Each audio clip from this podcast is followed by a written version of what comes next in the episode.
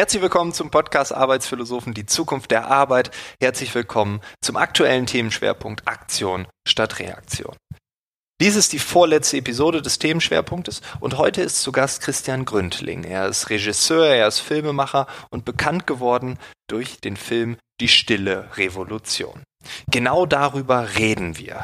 Über die Dinge, die hinter dem Film passieren und uns vielleicht noch viel mehr Erklärungen geben, was sich in puncto Unternehmenskultur verändert hat und was jetzt durch Corona, durch die aktuelle Situation wirklich passiert. Ist es noch eine stille Revolution oder ist es eine sehr laute Revolution? Wir reden darüber hinaus auch noch über seinen neuen Film Erfolg, der in den nächsten Wochen in den Kinos anlaufen wird. Ich wünsche dir jetzt ganz viel Spaß mit Christian Gründling.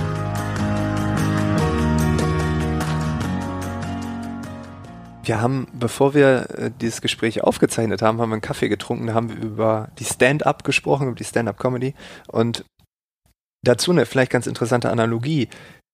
Es gibt viele Comedians, die machen seit 20 Jahren das Gleiche und es gibt andere, die zwingen sich, bestehendes, richtig gutes Material, die beste Geschichte wegzuwerfen. Also die sagen ganz bewusst, diese Geschichte möchte ich nicht mehr erzählen, damit man diesen Möglichkeitsraum offen hält, öffnet, durchgeht durch eine neue Tür und sagt, okay, ich habe da hinten eine richtig geile Geschichte, die könnte ich erzählen. Die habe ich schon 200 Mal erzählt. Die habe ich vielleicht schon 2000 Mal erzählt. Ich werde die jetzt nicht mehr erzählen, damit ich euch was Neues erzählen kann. Und nur so funktioniert ja Entwicklung. Also ich kann diese Geschichte noch 2000 Mal erzählen, aber ja, ich werde mich nicht mehr entwickeln. Die Leute werden sich irgendwann dran gewöhnen und ich habe doch in mir drin noch so viel mehr. Also ganz bewusst zu sagen, ich werf das Alte weg, um für das Neue Platz zu machen, das ist hier oben in der Birne, glaube ich, ein ganz, ganz, ganz entscheidender Faktor. Und ich glaube, das, was manche Comedians machen oder Künstler generell, das kann man doch überall hin übertragen. Ich glaube auch, das ist natürlich dann, da spricht natürlich so die wahrscheinlich eine der wichtigsten Grundfragen des Lebens an, ne? Wer sind wir? Mhm. Oder wer bin ich? Mhm. wer möchte ich sein? Welche Geschichte möchte ich erzählen? Bin ich sozusagen das Ergebnis meiner Geschichte, ja, also so auf die Vergangenheit bezogen? Meistens ja, das Eckart Tolle sagt das immer so schön. Ähm, äh, äh, ja, bin ich meine Geschichte und die Geschichte ist eine problematische. Ja, es ist irgendwie, es lief nicht so, wie es hätte laufen sollen, ja, und irgendwie alles ein bisschen schwierig gewesen, ja. Also identifiziere ich mich sozusagen mit der Idee einer Geschichte aus der Vergangenheit, sozusagen. Ähm, oder wie löse ich mich sozusagen von diesen, von dieser eigenen Identifikation, ja, manche wird es ein bisschen esoterisch vielleicht oder psychologisch, äh, mit dieser Idee des eigenen Egos sozusagen, ja. Also mhm das heißt, ähm, ich identifiziere mich sozusagen mit dem, mit der Art von einem bedürftigen Menschen, der eigentlich so wie er ist, erstmal nicht ausreicht, ja, irgendwie mit Mängeln behaftet ist, aber durch eine gewisse Leistung diese Mängel beseitigen kann. Das ist übrigens ein Bild, mit dem ich auch durch die Welt gegangen bin. Also ich habe mir sozusagen selber vorgestellt, ich habe früher ja Werbung gemacht äh, ich, ich sage mal, als Werbung habe ich mich immer so als Verpackungskünstler erlebt. Das heißt, also wunderschöne Verpackung, ganz toll, Glitzer, Glitzer, ja. mit, mit schöner Schleife und großes Feuerwerk. Innen drin ist erstmal gar nicht so wichtig, was drin ist. Vielleicht ist auch gar nichts drin, aber es wird auch nicht gezeigt. Also das heißt, ich zeige mich gar nicht, was in mir ist, sondern ich mache ein großes Feuerwerk drumherum. Ähm, und das kommt, also diese Idee sozusagen, das heißt, ich muss immer etwas tun, um geliebt zu sein, um anerkannt zu sein, mhm. ist sehr anstrengend. Ja, ja, auf jeden Fall. Das heißt, du bist ja mit der Idee, gehst du sozusagen ins Leben. Äh, ich habe irgendwann mal gelernt, dass ich so wie ich bin nicht ausreiche und irgendwie nicht liebenswert bin. Also suche ich, vielleicht im Kindesalter, wann auch immer, eine Strategie und lege mir eine Maske zu. Und diese Maske, die poliere ich sozusagen. Social so lang, Mask. Ja. Genau. Äh, und mit der gehe ich dann raus in die Welt und bin damit sogar scheinbar erfolgreich. Ja, ob das jetzt die Maske ist dieser super Führungskraft, ja, viele Manager haben das ja, äh, äh, oder äh, im Werbebereich, ja, mal dieses Bild zu sehen von, von dieser Marke oder von diesem äh, tollen Marketing, also von einer wunderbaren Fassade, die aber natürlich ständig bedient werden muss. Es gibt diesen schönen Satz von, von Michael Buttgereit, von den guten Botschaftern, der in meinem Film Stille Revolution auch vorkommt, der da sagt, ihr sollt aufhören zu glänzen und anfangen zu leuchten. Ja. Ein so wunderbarer Satz, ja, ja. weil er auch beschreibt, was es bedeutet. Ne? Glänzen, leuchten. Glänzen ist eigentlich die Idee, ich muss eigentlich ständig polieren. Also ich bin die ganze Zeit am, am, am Wischen, am Polieren, am Tun und Machen. Zum Beispiel, weiß ich was, ich muss mich eigentlich immer behaupten, brauche eigentlich immer den Kick, brauche ständig Bestätigung, muss dafür immer was tun, erlebe das Leben eigentlich als unglaublich anstrengend und kann nur durch Leistung habe ich äh, sozusagen ein Recht zu sein. Ja, ja? ja. Oder zum Beispiel auch äh, durch Konsum, ja, durch ständige Ablenkung. Also der Moment, so wie er ist, ist niemals ausreichend und ich auch nicht. Geld ist noch weiteres. Ich muss möglichst viel verdienen, ja. immer mehr, immer höher, immer weiter, genau. Und das ist unglaublich anstrengend mhm. und jetzt in diesem, in diesem Leuchten steckt was anderes. Das Leuchten ist etwas, was von innen kommt und was schon immer da ist. Mhm. Das heißt, alle, du, ich, alle, die jetzt zuhören, sozusagen, äh, haben da ein inneres Leuchten. Viele leben das vielleicht auch schon, wissen das. Man spürt es vielleicht ein bisschen, mal leuchtet es mehr, mal weniger, so gefühlt. Aber das Spannende ist, das ist automatisch da. Du musst dafür nichts tun. Ich glaube, deswegen ist, glaube ich, das Leben und die Lebenserkenntnis und das persönliche Wachstum, Entfalten von Potenzialen und so weiter, bedeutet meines Erachtens gar nicht, dass man irgendwas dazu holen muss von außen. Also die Idee, ich habe zu wenig, muss was dazu holen, brauche ja. noch mehr Know-how, brauche noch einen weiteren Kurs, muss noch 15 Yogakurse machen und 18 Mal nach Indien fahren und dann irgendwann habe ich die Stufe. Nee, es ist alles schon da. Es ist schon da, du musst es nur freilegen. Das heißt weniger. Weniger von etwas und, und mal identifizieren, was da eigentlich so passiert. Das identifizieren und das weglassen. Also eigentlich das Schöne ist schon drinnen, es ist schon da, in jedem, überall, das Leuchten ist da. Mhm. Ähm, du musst es nur freilegen. Ja? Und das ist auch für viele eine große Herausforderung, weil man natürlich mit seiner eigenen Ego-Maske sozusagen sich arrangiert hat und auch gelernt hat, damit zurechtzukommen. Mal mehr, mal weniger erfolgreich. Denkt man, ich bin sozusagen mein, viele sagen auch so Prägungs-Ich oder Mantel, den man sich sozusagen an legt, mhm. also als Schutz ja auch, ne? als ja, Schutz vor Verletzung. Fall, klar, klar. Und so begegnen wir uns sozusagen, äh, äh, der Gerald Hüther hat es auch so schön mal gesagt, dass man, wenn man aus dieser Haltung heraus lebt, dass man jeden sozusagen zum Objekt seiner Bedürfnisse macht.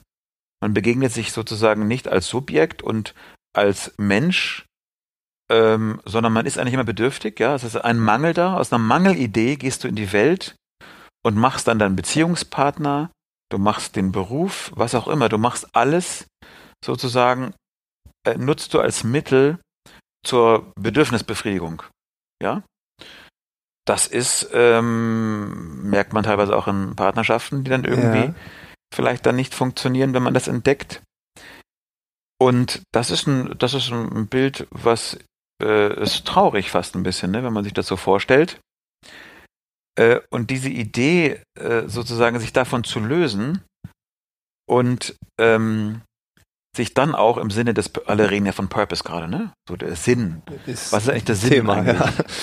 Dann sagen ja manche, ja, der Sinn ist, dass ich das mache, was ich eigentlich schon immer wollte. Das ist so, was meine Lust befriedigt vielleicht auch. Und man muss auch ein bisschen aufpassen bei dieser ganzen Diskussion, dass man, wenn man aus so einem bedürftigen Selbstbild heraus handelt, ja, also dieses, diese Idee, ich habe einen Mangel, ich bin bedürftig, ich möchte aber jetzt meinen Sinn entdecken und deswegen mache ich das, was mir wirklich Spaß macht, dass ich immer Lust habe und irgendwie äh, äh, die ganze Zeit nur Freude habe, ja, dann ist das, glaube ich, auch kein richtiges Bild, weil das aus der falschen Haltung kommt.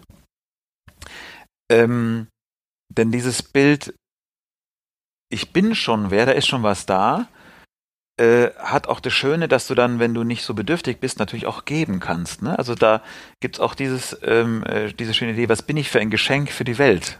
Ja, ja. ja wir haben vorhin über diesen Film Erfolg auch gesprochen. Laura da, Seiler benutzt diesen Begriff ah, ja. gerne, ja. da, ähm, diese Idee, sich als Geschenk für die Welt, also sich zu verschenken sozusagen, mhm. das ist doch ein tolles Bild. Das, ich habe etwas in mir, das kann ich verschenken. Das ist eine Energiequelle, die ist unendlich übrigens. Ich muss mhm. nichts dafür tun, die ist schon da, ja. und ich kann mich verschenken. Das heißt, ich mache etwas, was mir auch durchaus Lust bereitet, aber was auch anderen hilft, also was etwas bewirkt. Ein Geschenk für andere zu sein. Also ich glaube, dass Sinn immer im Kontext mit anderen erst funktioniert und nicht unbedingt auf sich bezogen. Also die Idee ist nicht unbedingt, äh, äh ich mache das nur, was mir Spaß macht, äh, damit es meine Lust befriedigt. Ja, ja, ja. Ähm, sondern ich bewirke damit etwas. Ja, ich kann mich als Geschenk für die Welt betrachten, andere haben etwas davon und dann schafft es eine Wirkung und äh, äh, das ist ein schönes Bild. Ich glaube, wenn das die Menschen entdecken würden, dann hätten wir auch eine bessere Welt. Voll und ganz. Ist da aber, nein, nicht aber. Ich erkenne bei mir gerade, dass ich, als ich gerade das mit der Ablenkung erzählt habe, dann erzählst du über das Leuchten auf der einen Seite möchte man ja diese Ruhe zulassen, dieses ähm, zum Subjekt werden. Auf der anderen Seite gibt es vielleicht auch einen Drang, etwas zu schaffen. Ne? Also dass wir der, der, vielleicht ist es gar kein Autopilot, vielleicht ist es einfach nur Lust am Tun, Lust am Erschaffen. Ne? Ähm,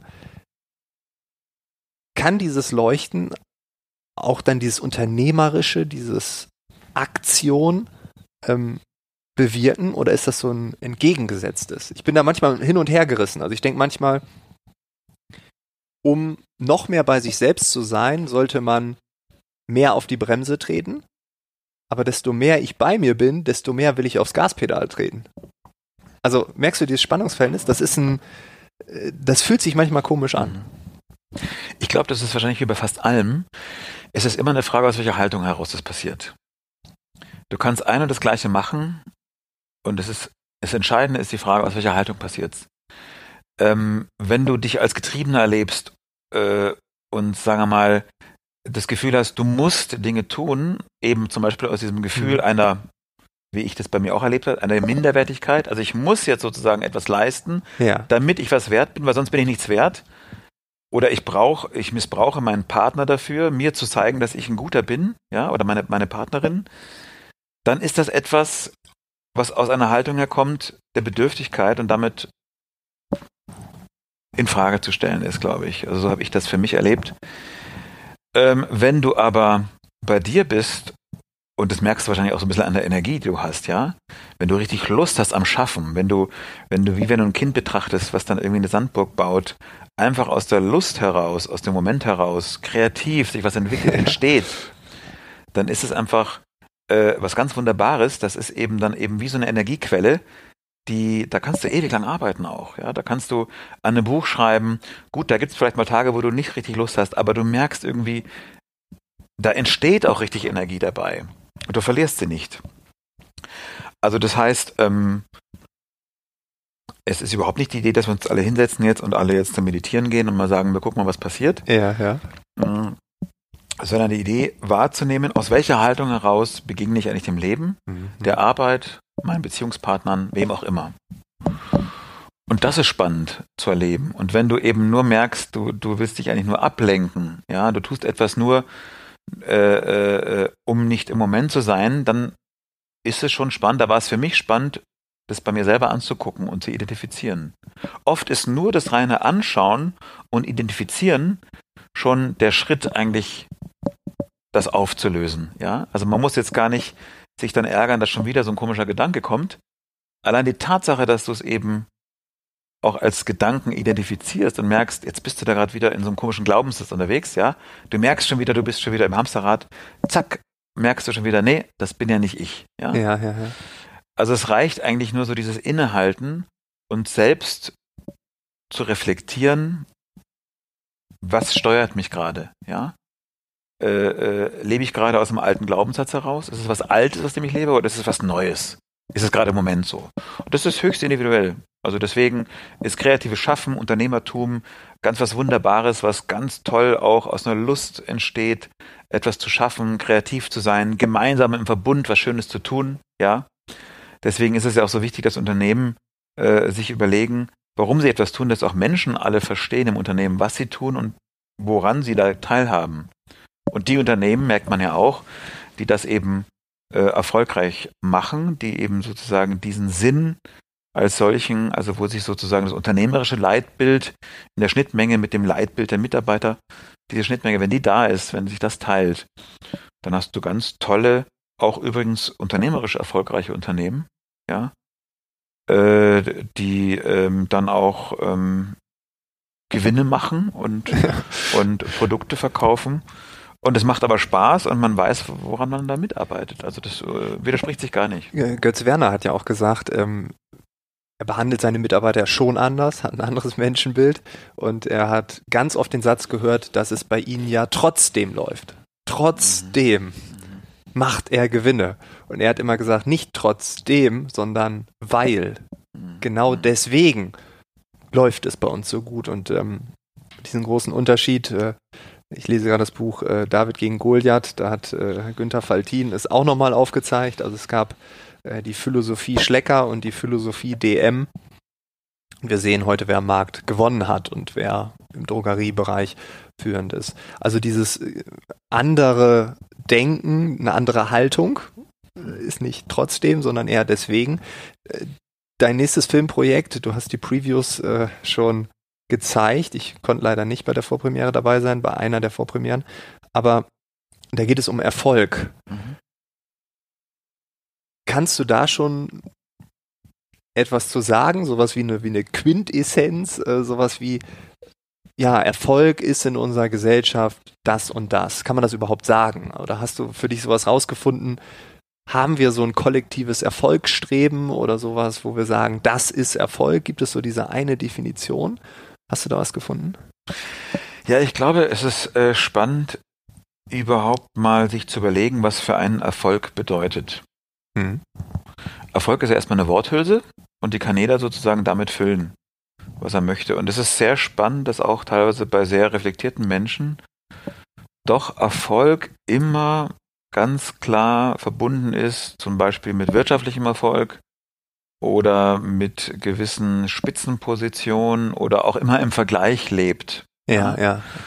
Und ich glaube, wir leben in einer Zeit, wo einfach gewisse äh, sagen wir mal, Worthülsen oder Bedeutungen in Frage gestellt werden sollten und vielleicht neu bewertet werden müssten. Insofern ist Erfolg das, was ich persönlich als erfolgreich wahrnehme und eben nicht unbedingt das, was ich vielleicht gelernt habe. Mhm. Also dass beispielsweise die Idee ist, Erfolg ist immer ein Aufstiegsgedanke. Das heißt, ich denke schon im Kopf in einer Hierarchie, sortiere mich ein, was ich was, äh, man mag sich ein Klassentreffen vorstellen nach 10, 20 Jahren ja. und guckst so, naja, okay, jetzt schauen Wo wir bin mal. ich denn? Wo bin ich denn? Ah ja, da ist der, der ist, hm, okay, und da, ah, gut, da, da, bin ich aber so, ne? Und dann kann man sich selber, man ordnet sich so ein. Und mein Abi war aus. viel schlechter, ich habe ihn überholt. Ja, ja. Ne? Also ja, wir alle kennen diese Gedanken. Welche Autos stehen dann davor geparkt? Äh, wer trägt welche Kleidung, wer ähm, hat welches Jahresgehalt, wie auch immer. Man ertappt sich selber dabei, wie man selber eigentlich da anscheinend Glaubenssätzen aufsitzt, die vielleicht gar nicht ihr eigen sind. Mhm. Und ich glaube, das macht Sinn, sich mal darüber Gedanken zu machen. Ähm, auch angesichts dessen, dass, auch ein spannender Gedanke von Gerhard Hüther, dass diese, dieses Bild von Hierarchie und Aufstiegsgedanke, ja, der Gedanke sozusagen, Innovation entsteht nur durch Wettbewerb, nämlich ne, so eine Pyramide, die nach oben hin spitz zugeht. Das heißt, nach in oben wird die Luft immer dünner, im ja. wahrsten Sinne des Wortes. Es wird immer enger, die Ellbogen werden immer mehr rausgefahren. Aber durch Wettbewerb und durch gegenseitiges Überbieten wollen entsteht dann Spitzenleistung. Ne? Das ist ja so eine Idee, die man eigentlich hat. Und die da oben sind, die sind halt die Erfolgreichen. Man kämpft sich sozusagen durch, bekämpft sich vielleicht auch. Das ist so ein Bild von Kampf und von Wettbewerb, wo viele sagen, ja, es braucht diesen Wettbewerb, das ist also eine Idee vielleicht auch vom Kapitalismus, damit eben tolle Qualität entsteht. Weil dieses, durch dieses gegenseitige Überbieten und durch dieses gegenseitige Bekämpfen und diese Reibung entsteht dann eben das, was dann gut ist. Und das ist eine, ein Bild, da gilt es einfach mal drüber nachzudenken, ob das das Bild ist, was uns weiterbringt jetzt, aktuell und auch für die Probleme. Ob nicht zum Beispiel Kooperation, Zusammenarbeit ähm, und auch das verbunden mit einer, na, ich habe vorhin vom, vom Leuchten ja. erzählt, also von einer etwas, von, von mehr Miteinander als Gegeneinander, ob das nicht auch ein Bild ist, was vorstellbar ist und ob nicht auch so Innovation und Kreativität entstehen kann und ganz tolle Dinge durch Zusammenarbeit, nicht durch Wettbewerb nur. Ähm, ich will darauf jetzt noch gar keine Antwort geben, aber es macht Sinn, darüber nachzudenken und es stellen auch viele Menschen fest, dass ähm, es eben nicht nur mit Wettbewerb geht oder umgekehrt, dass aus der Entspannung heraus auch ganz viel Tolles entstehen kann. Ja, also dass durch dieses äh, Kommunikation, durch auch Langeweile, wie man so schön sagt, dass da was das Neue auch auch kommt. Und äh, noch ein anderer Gedanke, der mir gerade von Wolf Lotter einfällt, den ich gerne zitiere. Wolf Lotter, der Mitbegründer von der Brand 1, in seinem Buch über Innovation, dass es eben bei dem Neuen, um das es geht, gar nicht unbedingt darum geht, dass man eben etwas Neues jetzt irgendwie mit, mit großer Kraftanstrengung irgendwie so aus der Zukunft herholt, ja, also so dieses ganz Neue, was jetzt da sein muss, sondern dass es die Idee ist, das Alte loszulassen. Also das Neue entsteht, wenn ich das Alte loslasse. Das finde ich, hat auch was sehr Entspannendes. Mhm. Das, ach, sehr interessant. Ich lasse was los, ich lasse von alten Sätzen los, plötzlich öffnet sich was, ich sehe mehr, nehme mir mehr wahr und plötzlich ist das Neue da. Ne? Ja. Beispielsweise merkt man ja auch bei erfolgreichen Unternehmen, dass oft bei den Innovationen, die jetzt so erfolgreich waren, das war oft eine Kombination von vielen Dingen. Ne? Also es war so mehr in der Breite, also nicht mehr so dieses vertikale Maschinendenken, sondern das war so die Kombination von verschiedenen Nutzungen von Technologien, die zusammengenommen wurden. Vielleicht auch mit einer guten, äh, äh, auf einer guten Software-Idee oder wie auch immer, ist es also etwas, was teilweise alles schon so gab, aber was zusammengeführt wurde. Also das finde ich einen Gedanken, äh, den lohnt es sich anzugucken. Und das würde ich als auch als Erfolg bezeichnen. Für mich, wenn ich sozusagen mit dem, was ich da beitragen kann, für die Welt sozusagen? Also was kann ich selber für ein Geschenk für die Welt sein, ja? Mhm. Wie kann ich mich verschenken mit dem, was ich an Potenzial habe, was ich freilege, ja? Aus mir selbst heraus, als ja wie so ein, es gibt auch so ein anderes schönes Bild, äh, was man gegenüberstellen kann. Ich erlebe sozusagen, dass äh, mich selbst wie eine Lokomotive sozusagen, die eben so mit, mit, mit Kohle befeuert, wo ich ständig schippen muss. Also ich bin die ganze Zeit am Reinschippen, damit die Lokomotive läuft. Sobald ich aufhöre oder weniger schippe, wird sie langsamer, bis sie zum Stehen kommt. Und vielleicht sogar, wenn sie aufwärts ne, fahren will, dann sogar nach hinten, nach äh, hinten rollt, ja, und sonst wohin fällt. Also ich bin die ganze Zeit am Schippen und am Machen und Tun, um sozusagen da äh, die Lokomotive nach oben zu bringen. Unglaublich anstrengend. Und dann zu verstehen, nee, muss ich ja gar nicht. Muss ich ja gar nicht. Ich kann ja sozusagen aus einer Freiheit heraus, wieder, jetzt haben wir wieder die, die Corona-Zeit in Erinnerung vielleicht, vielleicht für manche, aus der Freiheit heraus etwas entdecken in mir, was schon da ist und dem jetzt sozusagen durch diese innere Haltung Raum geben, das sozusagen aufblühen lassen, zur Blüte bringen, das ist doch ein schönes Bild. Und diese Blüte können Ideen sein, die dann entstehen, kreative Ideen, die in der Kooperation, der Zusammenarbeit entstehen. Mhm. Und dann kann ich auf eine ganz andere Art und Weise Erfolg verstehen, auch unter anderem als, wie kann ich beitragen, auch die Probleme dieser Welt zu lösen? Wie kann ich anderen helfen? Ja, wie kann ich selbst beitragen dazu, zu etwas Größerem? Und dann Teil davon sein, im Verbund mit anderen. Und das ist eine ganz andere Idee, wie die äh, man, also die unter Umständen auch heute noch so ein bisschen so von der Tonalität her in manchen Elite-Universitäten oder manchen Kaderschmieden äh, gelehrt wird. Ne? Man spricht ja auch so von so einer, äh, Sattelberger hat es mal gesagt, von so einer homogenen Führungselite, die mehr oder weniger alle aus dem gleichen Stall kommen. Äh, äh, da ist noch ganz viel da von dieser alten Welt, auch vielleicht auch von alten, meistens auch durchaus männlichen Seilschaften, das ist ja jetzt nicht nur, weil es jetzt ein, weil man ein paar Jahre über New Work spricht, plötzlich vorbei. Ja. Wir reden ja von Unternehmen, die es seit Jahrzehnten gibt und in Jahrzehnten hat sich diese Führungskultur entwickelt, die ist einfach jetzt da. Die ist immer noch da. Organisationelle Inzucht nennen es manche ja, ja auch. Ja, und ja. manche äh, sind mit diesem äh, Modell sehr erfolgreich gewesen. Bis letztes Jahr, sage ich mal beispielsweise. Es gibt Unternehmen, die haben teilweise die besten betriebswirtschaftlichen Ergebnisse gehabt ihrer Firmengeschichte vor ein, zwei Jahren. Und jetzt gibt es Leute, die sich fragen, ob es die Unternehmen noch in fünf bis zehn Jahren gibt, genau. wenn sie so weitermachen. Das ist spannend, ne? Also es ist so ein bisschen so schizophren fast, ja, wo du auch natürlich gucken musst, wie kann man jetzt sozusagen unter Beibehaltung sozusagen dieser bestehenden Systeme, also nicht Beibehaltung, sondern mit, mit, mit der Realisierung, nee, okay, diese Systeme gibt es, wie kann man denn trotzdem jetzt etwas Neues machen, auf das eingehen, was gerade passiert, auf die Herausforderungen der Digitalisierung etc. Und das ist für viele gar nicht so einfach. Also die brauchen da auch wirklich Begleitung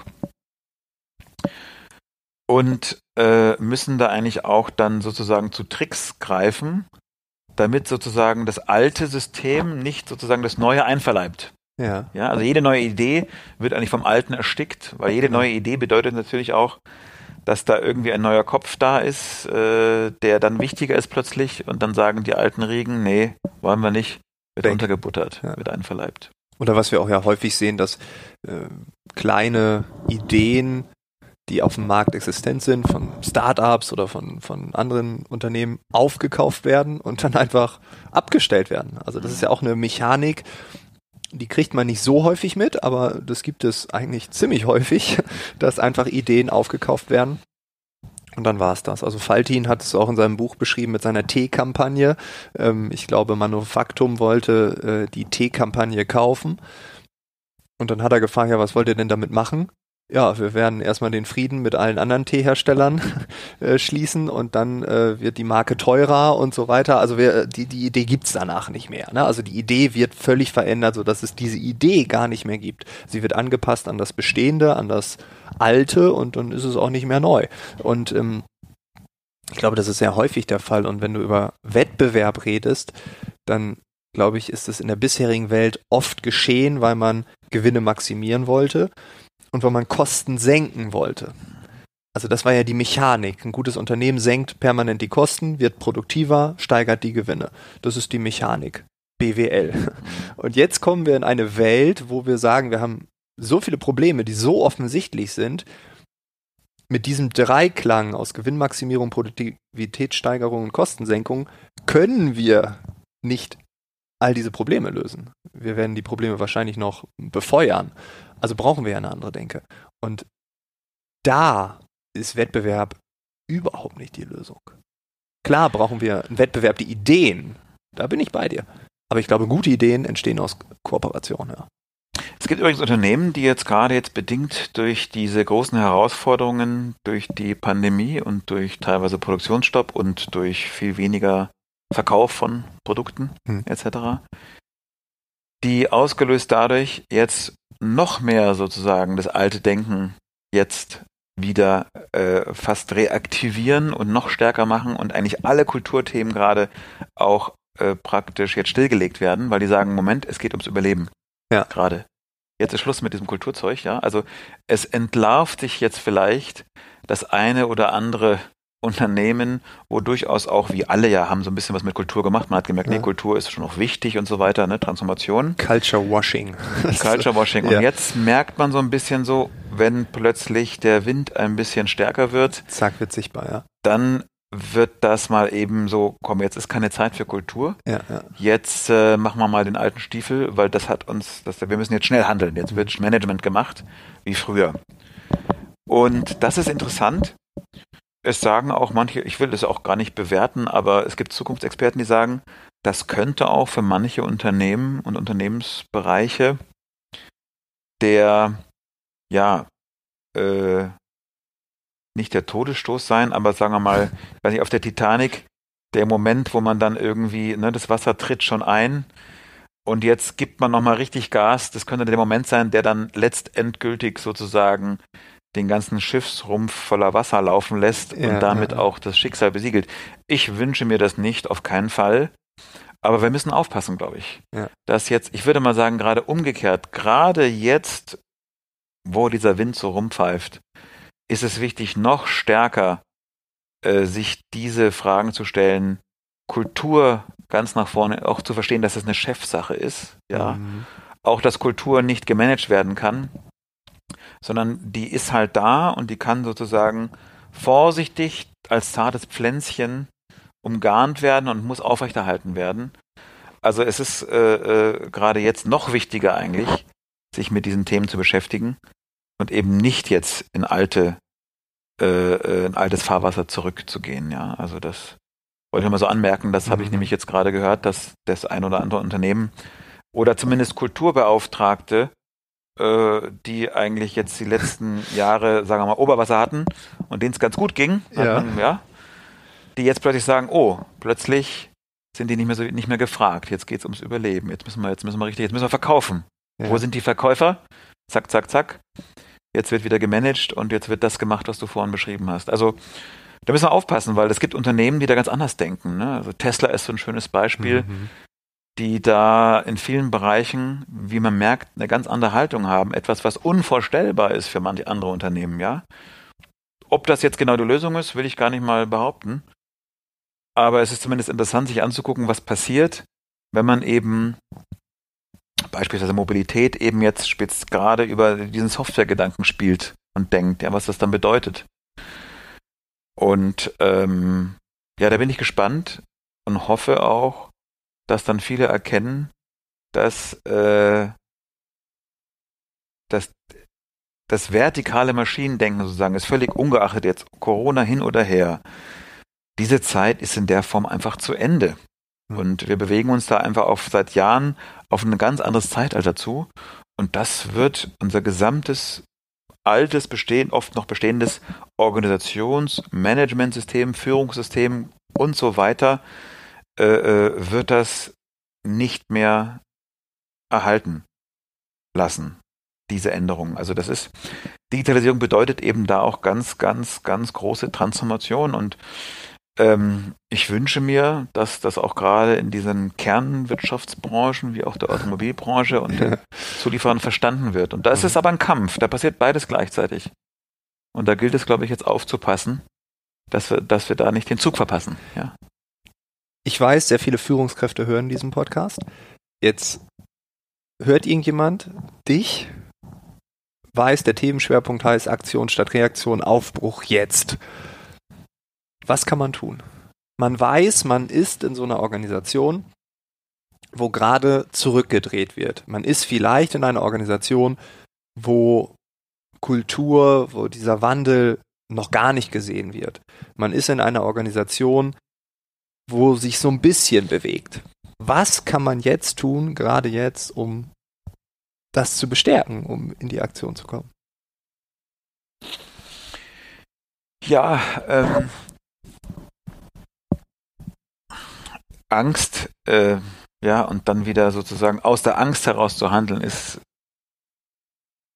gut, ist wahrscheinlich normal, ja. weil es wahrscheinlich logisch ist. Man, man versucht zu reagieren, aber man weiß natürlich auch, dass es oft nicht die klügsten Entscheidungen sind, die aus einer Angst heraus entschieden werden, um mhm. möglichst schnell, um irgendwie was abzuwenden. Äh, ich würde sagen, einmal Ruhe bewahren natürlich, ja, eben auch sich wirklich weiterhin die Zeit zu nehmen, das Bestehende zu reflektieren, auch wahrzunehmen, dass ich, äh, du hast das glaube ich vorhin mal angesprochen auch, dass ich natürlich auch, ähm, dass das auch Atmosphäre erzeugt, ja, diese, dieses angstgetriebene, dieses klassische hierarchische System, eine Atmosphäre, wo man sich fragen muss, möchten Menschen eigentlich in so einer Atmosphäre arbeiten? Mhm. Ja. So, und wenn wir jetzt in der Situation leben, auch jetzt nicht nur jetzt tagesaktuell, aber auch die nächsten Jahre, Jahrzehnte, wo sich Menschen ihren Arbeitgeber eigentlich aufgrund des großen Angebots eigentlich auch noch aussuchen können, dann muss ich auch natürlich denen was anbieten, ja, und das ist mhm. zum Beispiel mhm. auch ein Grund, warum Kultur, egal was gerade ist, einfach auch ein ganz, ganz großer Grund ist, warum ich als toller Experte, als super Studienabgänger, als inspirierter, kreativer junger Mensch zu einem Unternehmen gehen möchte, ja, ja, ja. um dann sozusagen meine Lebenszeit dem Unternehmen zu schenken, der Idee zu schenken. Und wenn ich dann als Unternehmen aber nichts zu bieten habe, außer vielleicht einen tollen Gehaltscheck, dann merken die einen oder anderen Unternehmen, das zieht irgendwie nicht mehr so wie früher. Zieht vielleicht noch ein bisschen und auch manche, aber viele zieht es nicht mehr an. Mhm. Also Erneuerung entsteht natürlich auch von den jungen Menschen und da merkt man, dass sich zumindest zum Teil etwas gedreht hat. Es gibt mit Sicherheit auch noch die jungen Menschen, die äh, immer noch gucken, was verdiene ich innerhalb der nächsten drei Jahre und wann kann ich mir das und das Auto leisten. Das gibt es auch noch, auch das habe ich erlebt in den, bei den äh, Dreharbeiten und bei der Recherche für meine Filmprojekte. Es ist nicht so, dass jetzt wir alle nur noch von Purpose umgebenen äh, Hippies umgeben sind, denen das Geld nicht wichtig ist. Nein, das ist, aber es dreht sich so ein bisschen der Wind. Ja, mhm. das ist so, ähm, Attraktivität ist was anderes, als es früher war. Und die kann man auch nicht so einfach hoppla hopp herstellen. Ne? Das ist so Kulturarbeit, das ist wie gesagt wie so ein Pflänzchen, ja. was man so hegen muss. Und wir brauchen jetzt diese kreativen Leute, die Besten, ähm, und müssen die anziehen als Unternehmen, um diesen Herausforderungen sozusagen zu begegnen.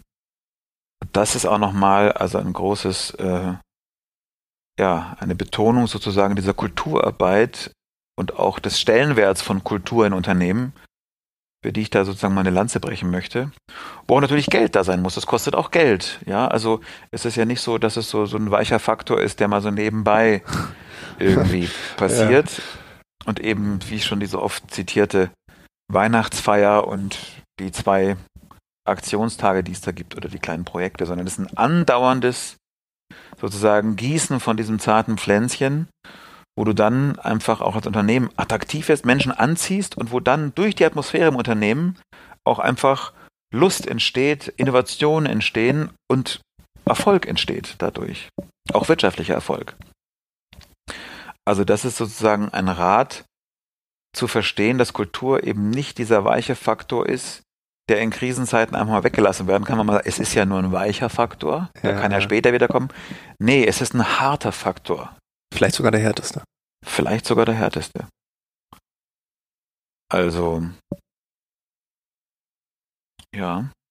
Da sind wir wieder bei Götz Werner, nicht trotzdem, sondern deshalb. Deshalb, ja. Naja, und DM ist natürlich ein Unternehmen, was wahnsinnig gut jetzt auch in der Krise wahrscheinlich ganz gut äh, verkauft hat, aber es ist einfach auch eine Frage der Atmosphäre, ne? Du kommst da rein und du merkst irgendwie, sich, ohne jetzt da Werbung machen zu wollen, gibt ja. natürlich auch andere Drogeriemärkte, aber und das gilt auch für Unternehmen.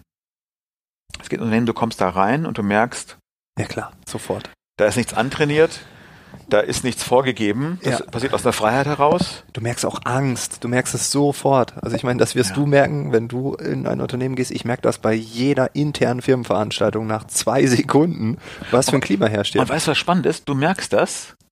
Die Leute aber im Unternehmen, mit denen dann vorsichtig drüber sprichst, die merken es oft nicht mehr, nee, nee.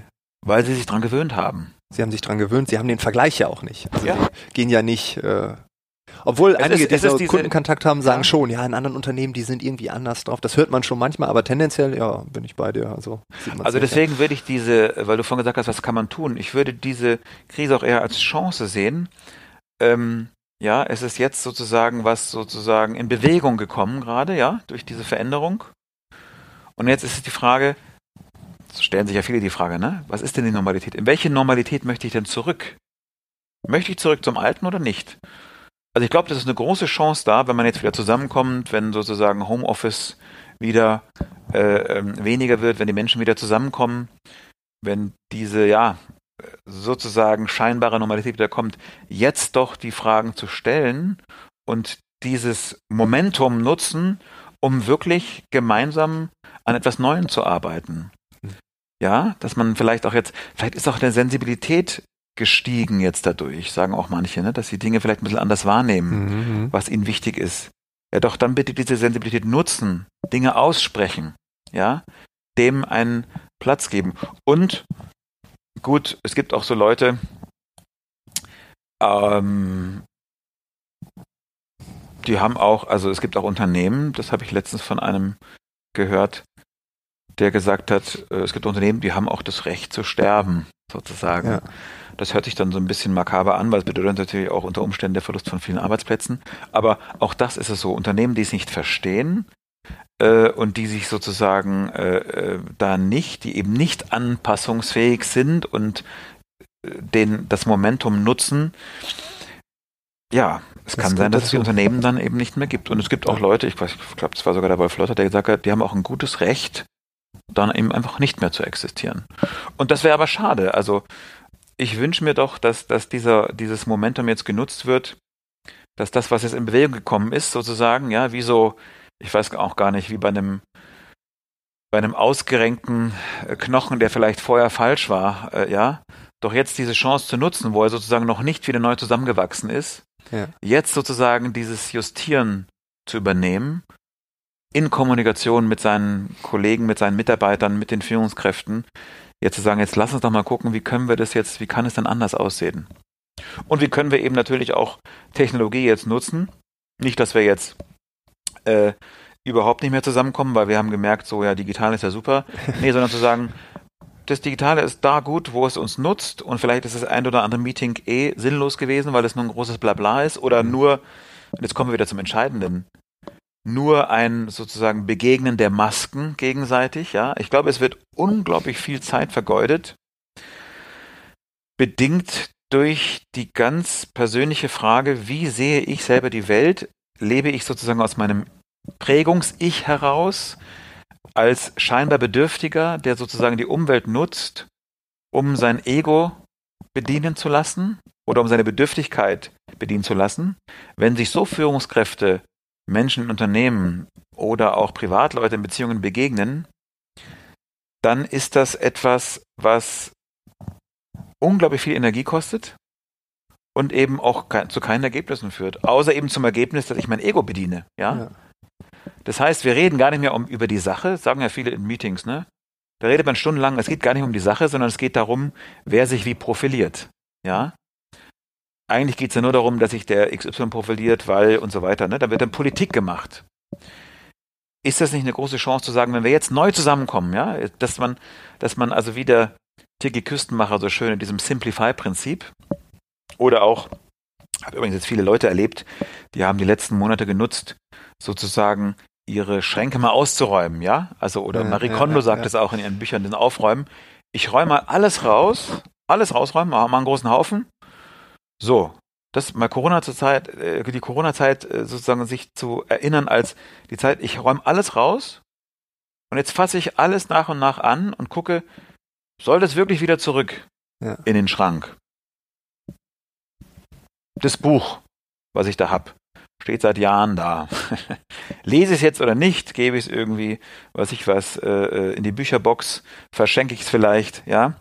Gibt es mir Energie oder nimmt es mir Energie? Mhm. Also diesen, das ist doch toll, so auch mal ins Leben zu gehen, jetzt zu gucken, ich räume alles, ich stelle das mal zur Disposition, ja, und nutze das aus diesem Gewohnheitseffekt, dass es schon immer da drin steht und immer drin bleiben, äh, drin äh, stehen wird, bis zum Ende. Nein, ich räume nur das zurück, was wirklich Energie gibt und was mir wirklich Spaß macht, was mir Freude bereitet, was sinnvoll ist. Und wenn man so wie an diesen Kleiderschrank oder an den Bücher, ans Bücherregal auch jetzt in Unternehmen rangeht, jetzt mal altgewohntes in Frage zu stellen und zu sagen, ja, und dann mit diesem neu aufgeräumten geräumten Schreibtisch, ja, wo vielleicht sogar auch etwas weniger da ist. Es, ja. es ist plötzlich Luft zum Atmen, ja, ist so ein bisschen freier geworden. Man merkt so dieses, die Vergangenheit, das Verstaubte ist irgendwie nicht mehr da. Das ist doch eine schöne Idee. Das ja. auf allen Ebenen. Ich kann das in Beziehungen ausweiten, ich kann das auf meine Hobbys, auf mein. Privatleben und so weiter und so fort.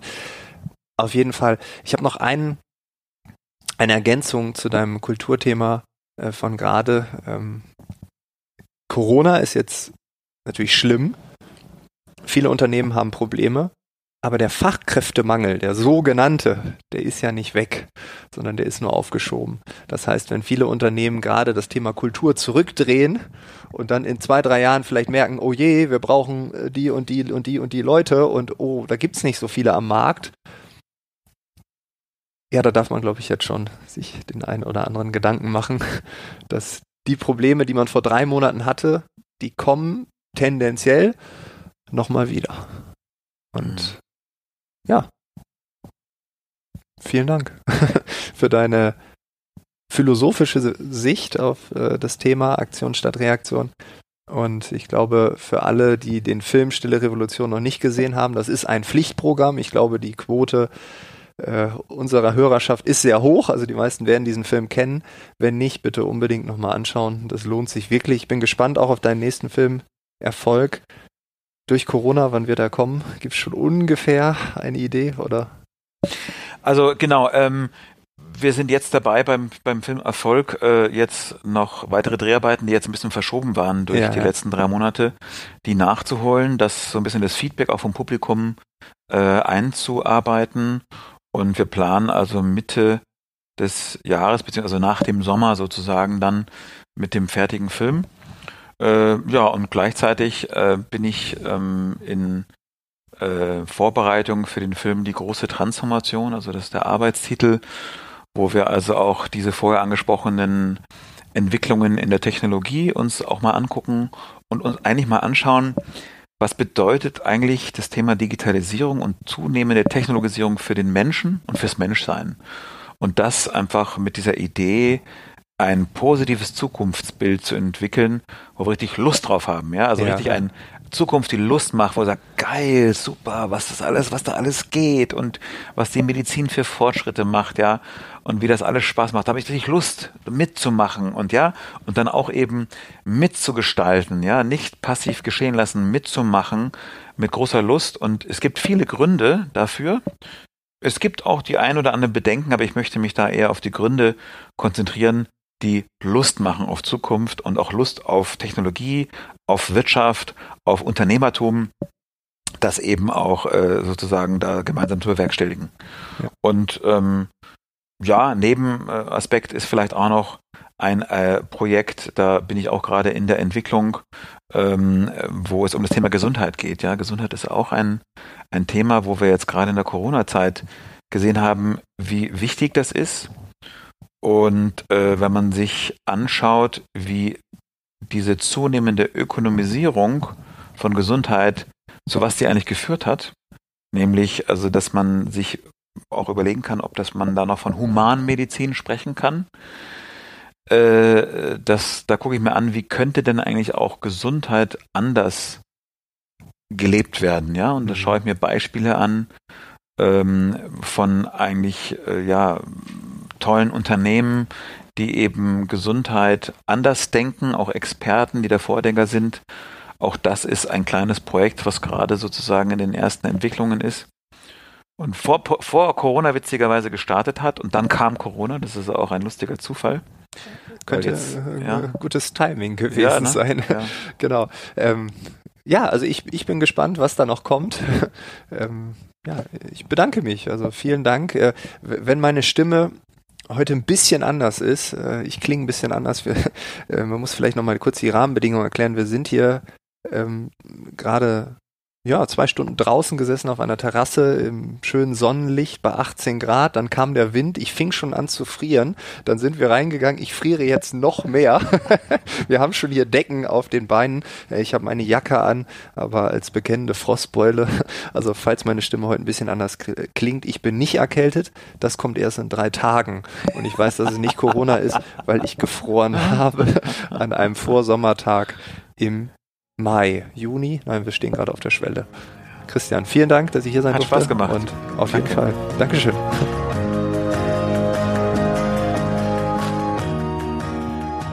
Das war das Gespräch mit Christian Gründling. Alle Infos zu seinen Projekten findest du in den Shownotes hinterlegt. Wenn du mitdiskutieren möchtest, wenn du deinen Senf dazugeben möchtest, dann kannst du das tun. Bei LinkedIn gibt es jede Woche einen Beitrag zur Episode, zur aktuellen Episode. Dort kannst du mitkommentieren, mitdiskutieren. Manche Beiträge haben sehr viele Stimmen, manche wiederum wenige. Es kommt drauf an. Ich würde mich freuen, wenn wir uns dort sehen. Ich wünsche dir bis nächste Woche alles Gute 这样。